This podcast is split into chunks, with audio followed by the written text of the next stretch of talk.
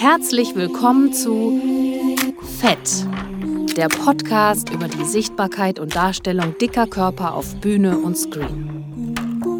Die Forderungen nach mehr Diversität in den Medien und darstellenden Künsten werden immer lauter. Genau, auch ich denke, mehr marginalisierte Gruppen bitte endlich vor die Linsen und das heißt auch mehr vom Meer. Mehr Fett bitte. Ich bin Katharina Bill, Performerin und Regisseurin und ich habe im Frühling 2021 mit der Freien Kompanie Werkgruppe 2 an einem Projekt über den dicken Körper gearbeitet und dazu den Kurzfilm Anna produziert. Darin spiele ich eben Anna, die die Biografie einer dicken Frau erzählt, von ihrer Kindheit bis heute. Und als ich vor der Kamera stand, zum ersten Mal übrigens, ist mir aufgefallen, dass ich wenige, bis keine Vorbilder habe, wie dicke Körper gezeigt werden könnten, sodass es für mich stimmt. Ich hatte nur sehr viele No-Gos im Kopf, zum Beispiel die Darstellung dicker als besonders funny oder exotisch oder, worst case, eklig. Und so ist die Idee zu diesem Podcast entstanden, denn klar ist, mehr dicke DarstellerInnen müssen auf die Bühnen und auf die Screens. Aber das alleine reicht nicht. Die Frage ist auch, wie? Heute spreche ich mit Doris Uhlich. Sie ist eine international tätige Choreografin, Performerin und Tanzpädagogin. Und auf ihrer sehr informativen und sehr schönen Internetseite schreibt sie in einem Statement, jeder Mensch kann tanzen. Tanz soll keine normativen Regeln, keinen Reglementierungen, keinen Dogmen und keiner Notwendigkeit konformer Körper unterworfen sein. Ich glaube an die emanzipatorische Kraft von Tanz, an tänzerische Emanzipation, die für jeden zugänglich ist. Bühne soll eine offene Welt sein, in der unterschiedliche Menschen existieren. Als Tänzerin und Performerin steht Doris Uhlich auch selbst als Interpretin ihrer Ideen auf der Bühne und aktuell sind ihre Arbeiten Habitat, Tank und Gootopia auf verschiedenen Bühnen weltweit zu sehen. Hallo Doris. Hallo Katharina, hallo. Hi. Wir haben in den letzten Podcast-Folgen immer wieder gehört, wie Körper jenseits der Norm im Alltag, im Beruf, auf der Bühne, im Film, eigentlich überall abgewertet werden. Wie funktioniert das Gegenteil? Wie werden Körper, die nicht der Norm oder einem Ideal entsprechen, in der Öffentlichkeit aufgewertet? Ja, ich würde mal sagen, dass sie sichtbar sind und im Zentrum einer unserer Gesellschaft und eben nicht am Rand sozusagen in ihren Bubbles sich wohlfühlen, sondern auch, dass es eine Vermischung gibt einfach von allen Menschen, aller Herkunft, aller Körper, all Abilities. Also es geht so darum, dass Rand, Peripherie und Zentrum sich vermengen und dass eigentlich diese zwei Pole keine, ja, keine Unterscheidung mehr sind ich stelle immer wieder fest, bei mir selber als äh, dicke Frau, aber auch wenn ich andere dicke Personen beobachte, habe ich immer den Eindruck, die, diese Körper oder vor allen Dingen mein Körper ist sehr verunsichert. Also ich äh, versuche dem zwar entgegenzuwirken durch verschiedenste Methoden, aber manchmal merke ich so richtig, oh, ich habe das so in mir gespeichert, diese Verunsicherung und also wie ich zum Beispiel manchmal dastehe, wenn ich mich im Spiegel anschaue oder wenn ich bei der Ärztin oder beim Arzt bin, dann merke ich so, wie ich verkrampfe und so. Aus Angst eben, dass das irgendwie komisch sein könnte, wie ich aussehe. Wie kann man solchen stark verunsicherten Körpern eine Sicherheit geben? Also wie können die wieder locker werden? Ja, indem das Umfeld locker ist. also ich glaube, es ist eben so, ja, man, man ich sage mal, man ähm, definiert sich ja gegenseitig die ganze Zeit und schreibt sich Dinge zu und man schreibt sich auch selbst Dinge zu. Und ich glaube auch, egal ob eher, ich sage mal, opulent oder auch eher schlank bis dünn, also ich glaube, komplexe oder eben mit sich selbst unzufrieden können wirklich alle Menschen sein. Das hat fast mit der Body Shape auch nichts zu tun. Aber klar, also wenn ich dir zuhöre, ich hatte auch Zeiten, wo ich eher rücklings einen Raum verlassen habe, dass man meinen fetten Po nicht sieht. Und persönlich kann ich so sagen, dass mir immer mehr eigentlich getaugt hat, dass ich nicht der Norm entspreche und das mir irgendwie Kraft gegeben hat.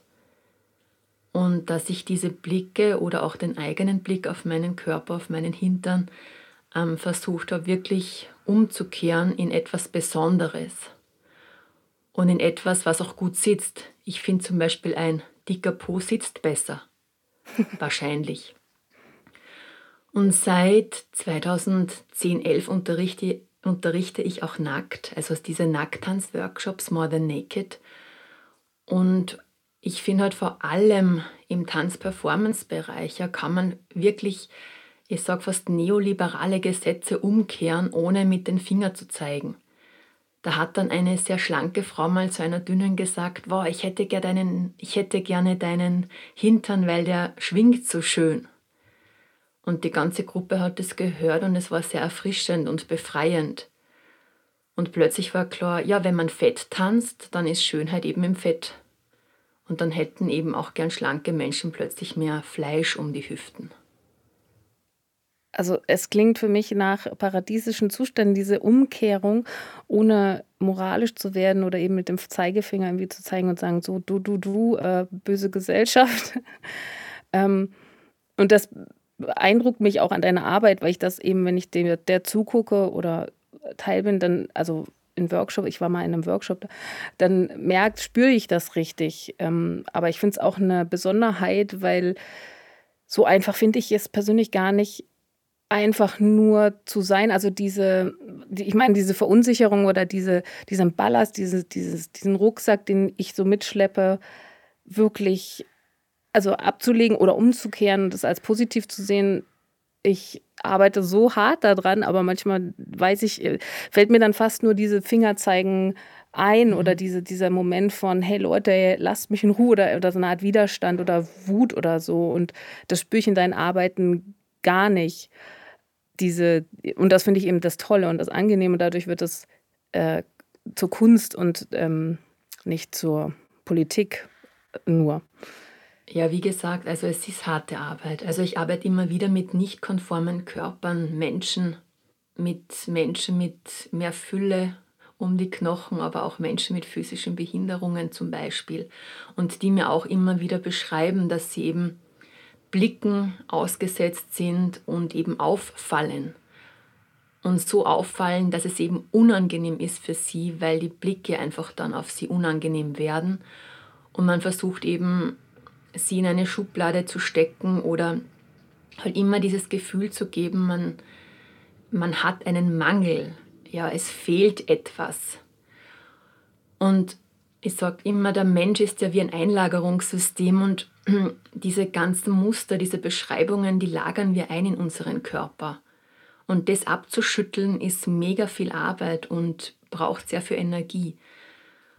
Und ich merke halt, wenn du ein Umfeld hast, das dich gut einschreibt, ja, wo du merkst, wow, du, du wirst auch umgeschrieben, du kannst irgendwie diese negativen Erfahrungen umschreiben, umdefinieren, weil ich finde, alleine ist es noch schwerer. Mhm.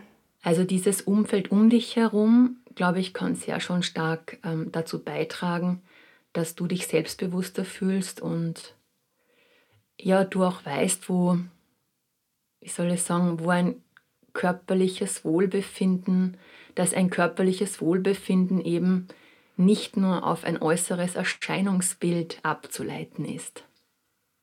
Mhm. Du, du, hast es gerade schon ähm, erwähnt, die More Than Naked Workshops und auch die Fett-Tanztechnik oder Fat Dance, das begegnet einem immer wieder, wenn man ähm, über dich liest oder auch deine Stücke sieht. Wie, wie, wie kam es zu diesem Fat Dance, zu der Idee, ähm, zu bouncen, zu shaken, zu schwabbeln. Hm. Das ist ein bisschen längere Geschichte. Im Jahr 2009 hat mich ein Theater in Frankreich gefragt, ob ich ein Stück machen möchte zu meinem korpulenten Körper, über meinen korpulenten Körper. Und meine erste Reaktion war nein, sicher nicht, weil mein Körper ist für mich normal. Ich möchte ihn nicht als Thema in einem Stück ähm, benutzen, weil ich fand mein äußeres Erscheinungsbild eher unwichtig, sondern eher, was ich mache, ist wichtiger als wie ich ausschaue. Dann habe ich drüber geschlafen und dann habe ich mir gedacht, wenn ein zeitgenössisches Theater mich 2009 fragt, ein Stück über mein Fett zu machen sozusagen, dann muss ich es machen. Dann habe ich eine Mission. und ähm, in dem Moment begann ich mich mit Barock auseinanderzusetzen und auch mehr mit dem, was eben die Leute bemängeln oder was mein Markenzeichen wurde, nämlich mein korpulenter Tanzkörper. Und habe mich eben mit Markenzeichen auseinandergesetzt und auch über ja, mit, mit der Körperfülle, die ich halt habe und mit der ich selbstverständlich eigentlich tanzte, auch schon 2009. Und tatsächlich habe ich dann begonnen, mich im Proberaum auszuziehen und mein Fett mal zu wackeln, um mal zu schauen, welche Wellen mein Fleisch produziert und fand das ziemlich faszinierend. Und dass plötzlich eine Ästhetik von Schönheit, von Glanz, äh, von Geschwindigkeit, auch von Athletik in meinem Fett sichtbar wurde. Und mir war klar, ich muss mich ausziehen, um das sichtbar zu machen und ich äh, ja, inszeniere jetzt die Schönheit meines Fetts. Und es gab dann eine Szene in dem Stück zu einer Barockmusik, Vivaldi der Winter, und ich hatte goldene High Heels an, war nackt mit Barockfrisur hochgesteckt und ein Babypuder in meiner Hand und habe mich mit weißem Babypuder bestäubt. Erklang die Musik und ich habe begonnen, sehr minutiös und sehr genau zu dieser Musik mein Fett tanzen zu lassen. Und innerhalb dieser drei Minuten ist irgendwas passiert, das immer wieder in dem Stück einen Zwischenapplaus hervorgerufen hat. Und ich würde mal sagen, das ist in einem zeitgenössischen Stück eher ungewöhnlich. Und dann kamen auch sehr schlanke Leute auf mich zu, auch Tänzer, Tänzerinnen auf mich zu, die gesagt haben, Ma Doris, ich möchte auch dieses Zittern und dieses Wackeln lernen. Und dann habe ich mir gedacht, ja, es steckt auch eine Technik in diesem Zittern und in dem Fetttanz drinnen. Und ich begann dann meine Fetttanztechnik auch anderen Menschen beizubringen und meine Nackttanzworkshop ähm, ja, zu initiieren. Und das war so dieser Kick-off für die Beschäftigung mit Nacktheit, mit Empowerment, von Tanz und Nacktheit mit, mit Nacktheit als gesellschaftlicher Motor für Veränderung, für Bewegung. Mich interessiert sowieso mehr weniger ein Körper, der posiert, sondern mehr ein Körper, der sich bewegt. Also weniger dieses Posing, sondern mehr das bewegte Fleisch. Und es ist auch viel interessanter ja, oder wichtiger, glaube ich, dass man ähm, zu sich selbst einen Zugang findet, wo klar ist, es ist weniger wichtig, wie ich ausschaue, sondern mehr, wie ich mich anfühle. Auch für Tanz und Bewegung ist es für mich wichtig. Ich habe dieses Konzept der Energetic Icons zum Beispiel entwickelt, sogenannte Energietanzschritte, die jeder Körper herstellen kann, egal welchen Körper man hat. Und ähm, hier geht es mir darum, dass du versuchst, einen Zugang zu deinen Energiekanälen zu finden für Bewegungen, für Bewegungen, die dich aufladen. Und tatsächlich ist es halt so, dass auch im Tun dann es sehr befreiend ist, dass man einfach ablegt, dieses Korsett von wie schaut, wie schaue ich aus, wenn ich mich bewege, wie schaut die Bewegung aus, wenn ich mich bewege, sondern vielmehr, wie fühlt sich die Bewegung an, die ich mache. Und dieser Schritt ist sehr wichtig, für alle Menschen, ja, egal wie sie ausschauen. Und ich glaube einfach, das ist ein großer, ähm, ein sehr wichtiger Aspekt, dass die Menschen, die diese Energiekanäle finden, irgendwann wahrscheinlich auch ablegen, dieses Korsett des äußeren Bildes. Du sprachst jetzt gerade von dem Stück Mehr als genug, oder? Von 2009. Ähm, Was du vorhin beschrieben hast, die. Ähm der Fetttanz, genau. Ja, das mit dem Pudertanz. Mhm. Ja, genau, genau. Wie wichtig war das Stück für dich als Künstlerin? Hat das was verändert in deiner, mit dir, in deiner, mit deiner Sicht auf, auf Körper? Ja, ich meine, ich glaube, ich hatte schon eine ähnliche Sicht davor. Ähm, wo ich mich schon stark mit ähm, Nichtkonformität beschäftigt habe, auch schon in Spitze, wo ich Spitzentanz gelernt habe mit meiner Figur im Alter von 30 Jahren und eben versucht habe, hier meinen Körper auf Spitze zu balancieren und auch hier eine neue Idee von Prinzessin, äh, von Schwan auf die Bühne zu bringen. Ähm, aber klar, dieses Stück mehr als genug ist so ein Wendepunkt, wo ich mal sagen würde, es hat auch sehr große Gruppenstücke für mich ähm, initiiert oder hat, es hat sich über das nackte Bouncen, Shaken, Vibrieren, Waven, also über diese Beschäftigung mit der Weichheit des Fleisches haben sich äh, eben sehr viele Gruppenstücke entwickelt. Und es gibt halt so Stücke, wo ich mal sagen würde als Künstlerin, die sind so Wendepunkte, weniger Wendepunkte, sondern mehr Opener. Also Opener für viele Projekte. Und man weiß in dem Moment, dass das keine Eintagsfliege ist, es ist kein Masterstück in dem Sinne, dass es drei Monate, also oder eben, also drei Monate, also drei Monate viel auf Tour ist und dann vielleicht wieder abflaut, sondern es ist was, was einem selbst so viel bedeutet, dass man, dass so viele Fragen daraus entstehen und man die Antworten in der eigenen Arbeit weitersuchen möchte. Und da könnte ich schon sagen, dass mehr als genug so ein Stück war. Mhm. Und äh, du wurdest damals gefragt, ob du als, so hast du es auch im, im, in der Ankündigung, glaube ich, geschrieben, als korpulente Tänzerin eben dieses Stück machen möchtest und hast beschrieben, dass es, dass es dich auch, für mich klang es ein bisschen so wie geärgert hat oder zumindest, nee, also darum geht es mir eigentlich nicht jetzt so. Mm, wie ist es grundsätzlich mit Zuschreibungen von, von Körpermaßen, also dass man das kategorisiert? Wie redest du mit deinen TänzerInnen über Körper? Gibt es da eine spezielle Sprache? Also korpulente Tänzerin wäre für mich jetzt zum Beispiel eine Sprache, wo ich denke, wow, das ist irgendwie eine ganz komische Zuschreibung. Dann schon lieber eigentlich dick oder fett oder. Aber ja, wie, wie machst du das? Eigentlich im besten Falle sagt man nur den Namen. also ich, ich, weiß jetzt nicht, wie wichtig das immer ist, dass ich sage, die behinderte Vera oder die Vera mit dieser und der Behinderung. Also also im Grunde genommen reicht der Name. Genau, aber du sagst ja auch wahrscheinlich, wenn du mit ein Stück mit behinderten Tänzerinnen machst, dann ist, kommt es ja manchmal vor, dass man das beschreibt, weil das auch ein Teil des Konzeptes ist oder, oder so. Klar, wenn es Teil des Konzeptes ist und es eine bestimmte, ich sage mal, ein Konzept dahinter steht ähm, und auch man erklären möchte, mit wem man arbeitet und auch aus welchem Grund, ähm, was einem physisch interessiert, ähm, gemeinsam, dann ist es schon eine wichtige Information, vor allem auch, dass sich Menschen im Publikum angesprochen fü fühlen, sich das Stück anzuschauen.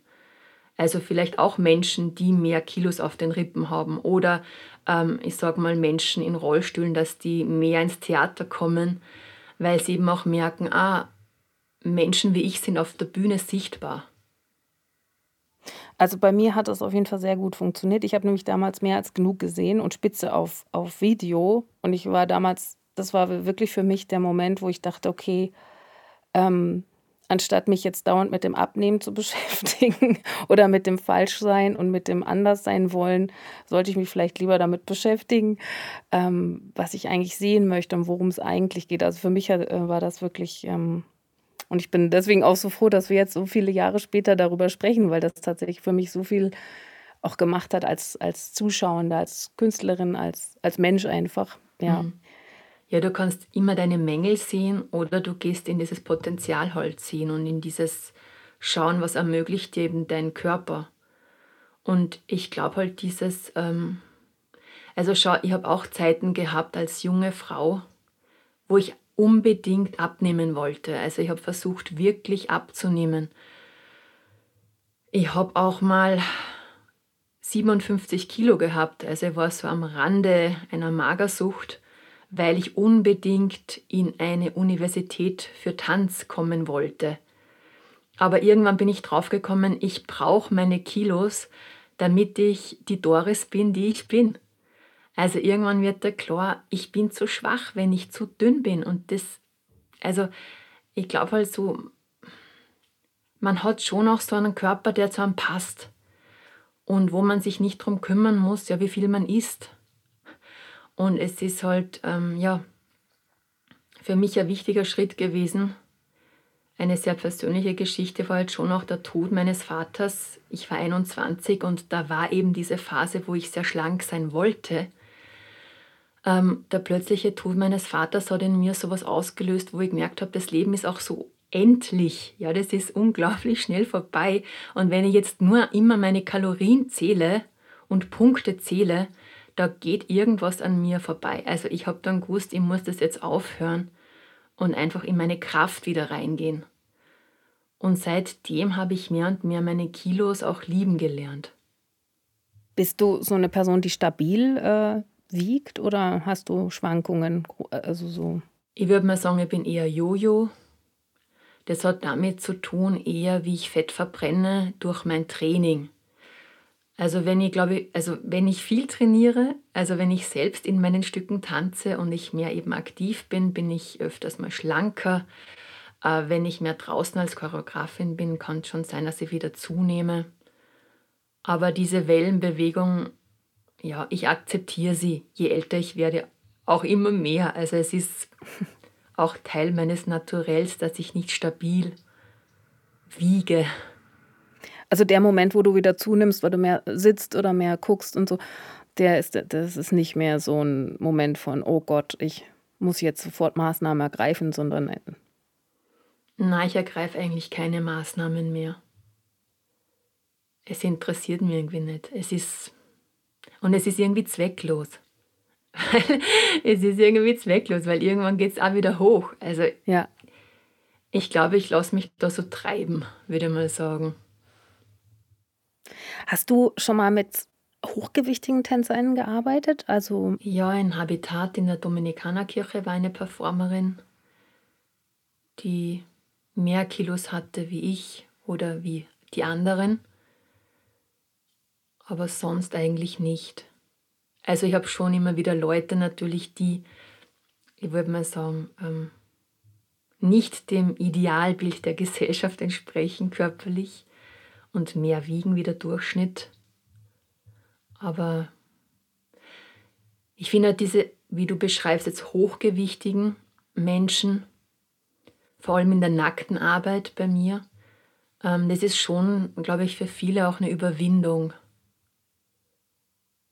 sich auszuziehen. Also es ist nicht deine Scheu davor, sondern eher die Scheu, dass vor der, also dass du gar nicht Leute unbedingt findest, die das machen wollen? Oder, oder hast du auch selber eine Scheu davor, ähm, so, ex, so einen extremen Körper, sage ich jetzt mal, also extrem im Sinne von nicht normativ zu zeigen? Nein, ich habe keine Scheu davor. Also ich habe vor keinen, keinem Körper eine Scheu. Nein, es ist mehr, dass immer wieder auch Projekte ausgeschrieben werden und Menschen können sich melden. Und dann merkt man halt, dass ja, sehr hochgewichtige sich nicht melden, oft. Und ja, ich finde es, es ist das körperliche Erscheinungsbild das eine, aber es ist für mich auch wichtig, ob man mit jemandem arbeiten kann. Also wie einfach die Person ist. Und es gibt einfach sehr wenig auch hochgewichtige, korpulentere Performerinnen. Es ist einfach so. Also es gibt mehr ja, so mittelgewichtige eben. Also ich glaube halt, dass dieses Idealbild der Gesellschaft in alles greift, ja, in, den, in die Ausbildungen greift, wer aufgenommen wird in Ausbildungen. Ähm, leider, ich glaube halt, es ist sehr, sehr viel Arbeit, dass man äh, Menschen, die, die jetzt kilomäßig aus der Norm fallen, Möglichkeiten gibt, Tanz zu studieren zum Beispiel. Also ich glaube, es gibt noch immer sehr viele Schulen, die einfach hier vielleicht, wie du jetzt beschreibst, Respekt davor haben, ähm, Leute aufzunehmen mit mehr Gewicht. Vielleicht, weil sie ästhetisch nicht dem Idealbild entsprechen oder weil man Angst hat, dass sie sich verletzen, keine Ahnung. Meine Einstellung ist halt egal, also wieder, je, egal, also du kannst dick oder dünn sein und dich verletzen. Du kannst dick oder dünn sein und keine Kondition haben. Es hängt vom Individuum ab. Und ich finde es urwichtig, dass man eben aufs Individuum schaut und nicht jemanden in so eine, ja, in so eine generelle Idee steckt, dass dicker Mensch keine Kondition und träge. Das ist ein veraltetes Bild, das stimmt einfach nicht. Aber nochmal zu deiner Frage zurückzukehren. Es gibt einfach wenig korpulente Performerinnen, die ich fragen kann für meine Projekte. Ja. Ich habe gerade gedacht, also mir begegnet es auch immer wieder, das mit der, mit der Kondition und dem Durchhaltevermögen und auch den, den Skills, die man ja auch braucht als Tänzerin, als Performerin, als Schauspielerin. Da trifft sich das ja ganz gut. Du arbeitest ja mit vielen diversen Körpern zusammen. Wie ist es in deiner Arbeit? Gibt es da auch eben spezielle Probensituationen für spezielle Körper, sag ich mal. Also wenn ich jetzt zum Beispiel als dicke Tänzerin bei dir wäre, gäbe es dann vielleicht mehr Pausen oder also oder ich frage mich, wie ist es sozusagen muss sich der hochgewichtige Körper an die Norm anpassen, was auch die Arbeitsweise und Arbeitsstrukturen angeht, oder passt sich auch die Arbeitsstruktur an die Menschen an, die beteiligt sind? Das ist ähm, begegnet mir auch in meiner Arbeit immer wieder das, das Problem, dass ich halt tatsächlich durch mein hohes Gewicht immer wieder einfach auch mich mal entspannen muss kurz, sonst ähm, halte ich einfach acht Stunden noch nicht mhm. durch, zum Beispiel. Ähm, ja, es wird adaptiert, klar. Also ich, ähm, ich glaube, es ist sehr wichtig, dass man miteinander kommuniziert und voneinander lernt und dass es auch klar ist, ähm, dass es kein Besser gibt. Also ich glaube, es ist urinteressant, wenn der Proberaum oder wenn dieser Kunstraum, dieses Kunstfeld sich neue Maßstäbe setzt. Wie man probt, wie lange man probt, in welchen Intensitätsintervallen man probt. Und mir ist sehr bewusst, meine allererste Arbeit war mit älteren Menschen. Die älteste Person war 93 Jahre alt, die jüngste Person 57 Jahre alt. Und ich meine, alleine in diesem, in diesem, also in dieser Bandbreite von Alters, von Alter, von Alter, hat man einfach schon verschiedene fragile Zustände an Körpern. Und ja, man nimmt aufeinander Rücksicht, man findet den kleinsten gemeinsamen Nenner, aber man findet auch individuelle Inseln. Wie man selbst einfach auf sich selbst schaut, ist genauso wichtig wie der kleinste gemeinsame Nenner. Und dieser Open Space, ich finde halt, ist sehr wichtig für zeitgenössische Kunstprojekte und dass wir eben solche Räume schaffen, wo individuell, also Individualität und individuelle Bedürfnisse kein Problem sind, solange sie mit einer Gruppe kommuniziert sind und transparent sind. Und dann kann der individuelle Körper, ja, dieses individuelle Bedürfnis sehr inspirierend sein und sehr für Kreativität auch auslösen. Und eben nicht zu bewerten, ah, du machst jetzt schon wieder Pause oder so, sondern ähm, eine Pause kann genauso wichtig sein wie eine Probenstunde, weil man vielleicht in der Pause miteinander spricht. Ja. Oder miteinander halt anders noch einmal lacht oder ähm, die Probe reflektiert. So, ich glaube, man könnte auch hier Pause wieder neu definieren. Pause ist jetzt nicht nur, dass ich dann sitze im Eck, sondern Pause könnte halt auch was sehr Aktives sein, was Lebendiges sein, auch für die ganze Gruppe, wenn wir dann mit dir Pause machen. Ja. Das klingt wunderschön. ist ja auch oft so, ne, dass in der Pause ganz äh, tolle Sachen passieren. Zum Beispiel, also so zwischen, zwischen den Performerinnen, zwischen den Menschen oder eben auch inhaltlich oft kommen noch gute Ideen eigentlich gerade in der Pause, denke ich gerade. ähm, du hast in, in einer Arte-Reportage, in einem Interview hast du mal gesagt, auf der Welt gibt es viele verschiedene Körper und das will ich auch auf der Bühne sehen. Jetzt mal ganz extrem gesprochen, denkst du, dass körperliche Diversität als Grundsatz aller staatlich subventionierten Kunstinstitutionen verankert werden sollte? Also dass es zum Beispiel eine Quote geben sollte, weil du auch gerade meintest, dass es so wenige mehr und hochgewichtige TänzerInnen gibt? Ja, das wäre sicher nicht schlecht. Also, dass man sich selbst als Institution einen Marker setzt oder Strategien entwickelt, wie man eben Menschen anspricht Und das ist eben Arbeit, ja, wie man Menschen anspricht, Interesse zu bekommen für die Institution, aber auch, dass ganz klar ist, die Institution ist offen für Diversität und Vielfalt und das auch auszustrahlen. Also ich glaube noch immer, wenn in Ausbildungsstätten, ja, wenn für junge Menschen schon mehr Türen offen stehen, dann ist es halt später auch leichter wie für uns jetzt ja mit diversen Gruppen zu arbeiten. Ich finde es für mich urschwer, dieses, ähm, die Diversität als Make-up zu verstehen, ja. Was das ich meine? Also zu dieses, ähm, ich suche nach Diversität mhm. und Gott sei Dank, ja, ich kenne schon viele Menschen, ähm, mit unterschiedlichsten Körpern und Biografien. Aber es war eine sehr, also ich habe da sehr viel Zeit auch investiert, dass ich mit den Menschen in Kontakt trete, weil sie eben noch nicht so sichtbar sind. Ja, die haben auch zum Teil noch keine Ausbildungen. Und ähm, ich fände es halt wirklich einen wichtigen, einen mega wichtigen Schritt, dass vor allem für junge Menschen, die am Beginn sind ihrer Berufsplanung, was sie wollen. Ähm, aber auch schon, ich weiß nicht, es, ich glaube, es beginnt ja schon im Kindergarten, wo man beginnt, so in Gruppen zu kommen, ja, wo man dann schon merkt, ah, ich werde komisch angeschaut oder so, dass es hier ganz irgendwie so klar ist, dieses mit, die Welt hat viele Körper, ich möchte sie auf der Bühne sehen, aber ich möchte sie auch in der Kindergartengruppe sehen. Ich möchte sie auch in der Schule sehen und ich möchte sie auch in Universitäten sehen, in Tanzuniversitäten sehen. Also ich glaube, das wäre sicher eine Vision.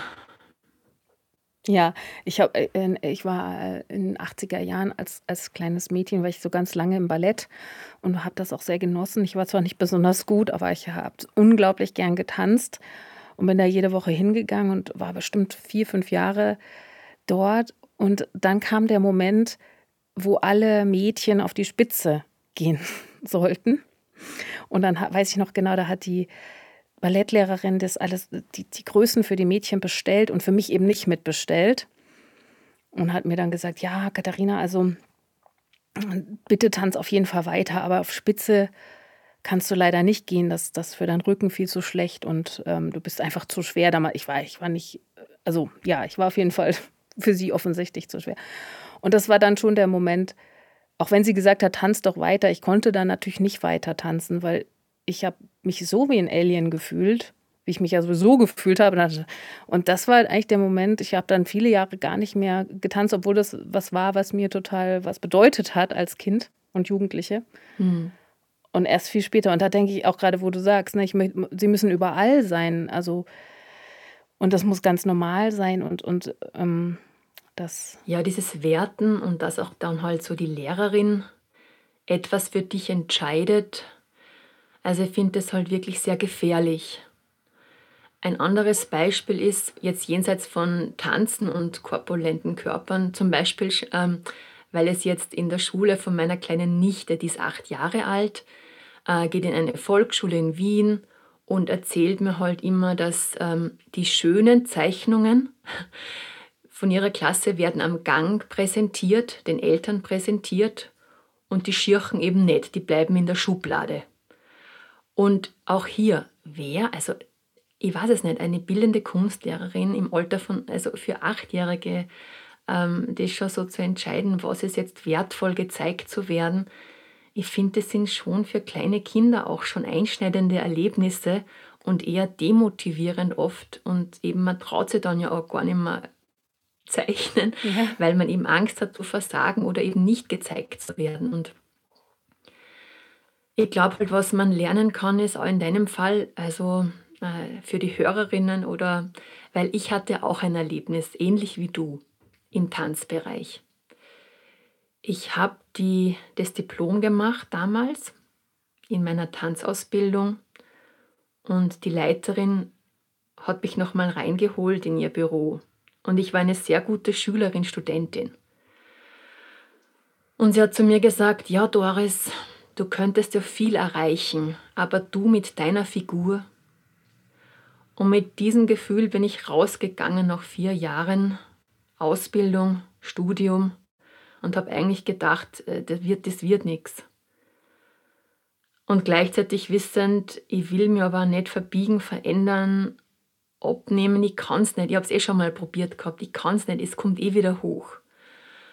Und eben diese Motivation einmal ja, mit dem Tod meines Vaters damals umzugehen, habe ich auch gedacht, nein, ich will eigentlich nicht. Also ich, ich wollte in dem Moment nichts machen, was ich nicht für gut heiße. Oder für mich richtig, körperlich richtig heiße. Und ich war schon sehr geknickt. Und wenn man jetzt aber schaut, einfach, es, ja, es war eine Person, die hat auch mal Monate meines Lebens echt versaut. Mhm. Aber ich glaube eben deshalb dieses, diese, was ich vorher mal gesagt habe, dieses Umfeld, dass man eben schon auch schaut, dass man Leute dann irgendwann findet, wo man merkt, die stärken einen in seinen Träumen, in seinen Wünschen. Ja. Und ähm, geben einem nicht die Bewertung.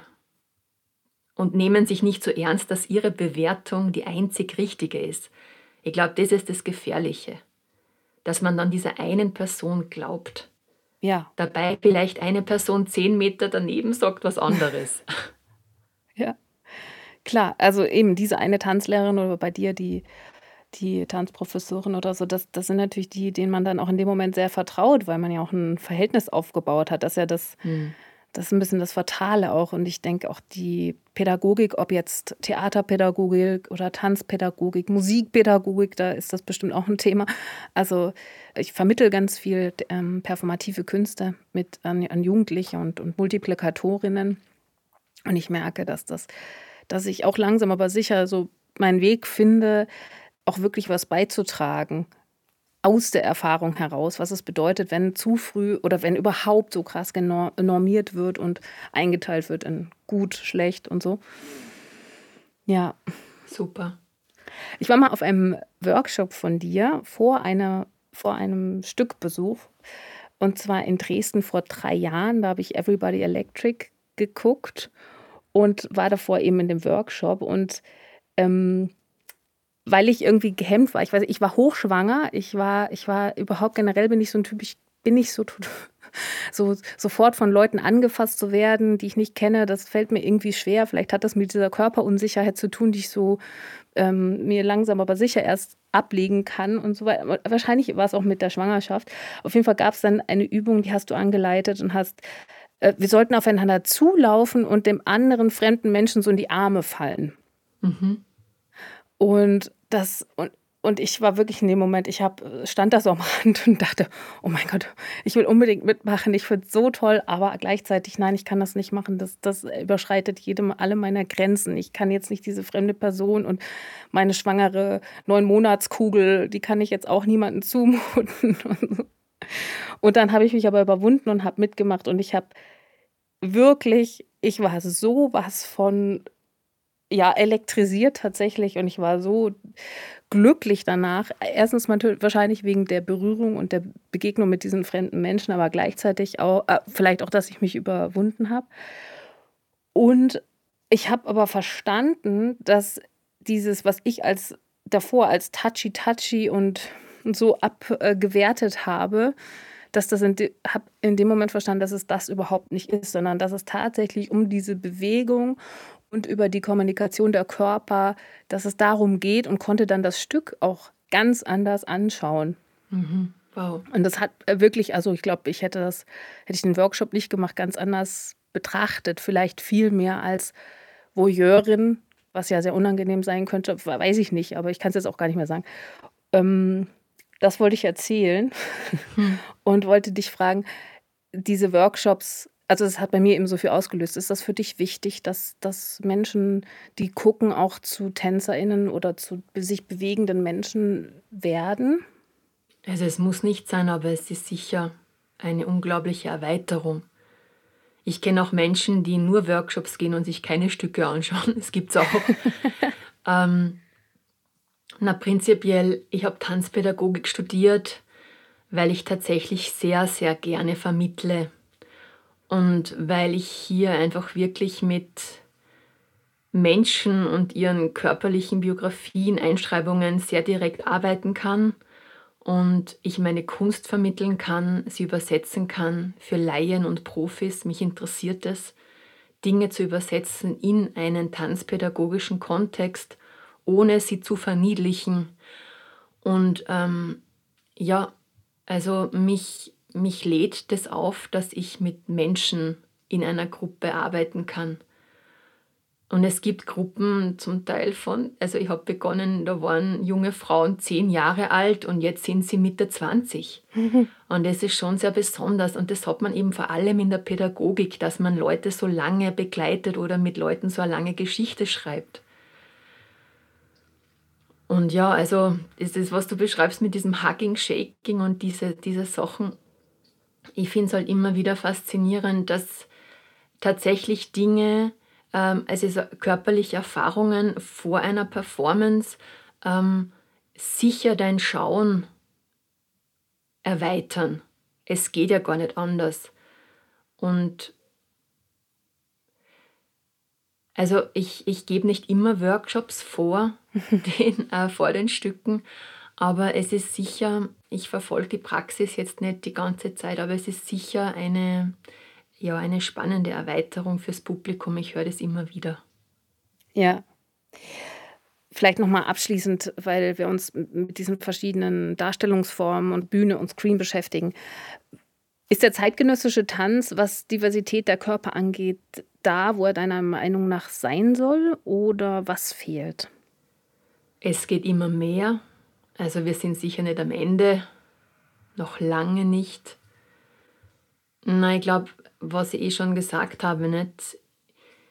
je mehr auch Leute in, in Institutionen studieren können, Barrierefreiheit gegeben ist, Offenheit für Körper unterschiedlichster Form Ausformulierungen gegeben ist.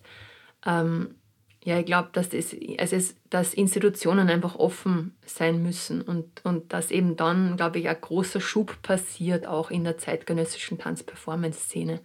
Dass eben mit einer Selbstverständlichkeit Menschen sichtbar sind, arbeiten und dass, ja, auch ich mal von jemandem, weiß ich nicht, mit mehr Kilos wie ich gefragt werde, ob ich mal für sie oder ihn arbeiten möchte. Also dass einfach äh, viel mehr, ja, ja, viel mehr Leute einfach da sind, die diese Role Models sind, die einfach klar auch zeigen, ja, ich, ich schaue zwar anders aus, aber ich mache das gleiche wie du. Ja wie lange das dauert, was man machen muss. Also ich glaube halt, ähm, wir Künstlerinnen, ja, du und ich und wie wir arbeiten, tanzpädagogisch und auch äh, in unserer Kunst, wir sind halt ein kleiner Teil dieses großen, dieser großen Umkehr. Und wir initiieren zwar in unserem Bereich, wir sind schon seismisch, aber ich glaube, es bräuchte halt den großen Schub von der Politik und von Geldern, die uns allen nicht zur Verfügung steht, uns persönlich jetzt. Also ich glaube, es müsste wirklich an größeren Rädern drehen, wie auch zum Beispiel ähm, der Klimawandel, ja, die Klimakrise zu bewältigen ist. Du brauchst einfach, du kannst in deinem kleinen starten, aber letztendlich braucht es die großen Räder, die was verändern. Und das Gleiche gilt auch in der Diversität in Ausbildungen und in der Kunst-Performance-Szene. Ja, das ist ein sehr schöner, weiter, offener, großer Schluss. Und ich danke dir sehr, Doris, dass du dir die Zeit genommen hast, dass wir gesprochen haben. Und bitte, bitte, Katharina. Du. Hey. richtig, richtig toll. Bin, ähm, Gehe jetzt auf die Probe. Super. Und ähm, freue mich ja freue mich auf ähm, das nächste Stück, was ich von dir sehen kann. Ja, cool. Okay, in diesem Sinne, bis dann. Tschüss. Tschüss. Das war Fett über die Sichtbarkeit und Darstellung dicker Körper auf Bühne und Screen. Ein Podcast von Werkgruppe 2 und Katharina Bill.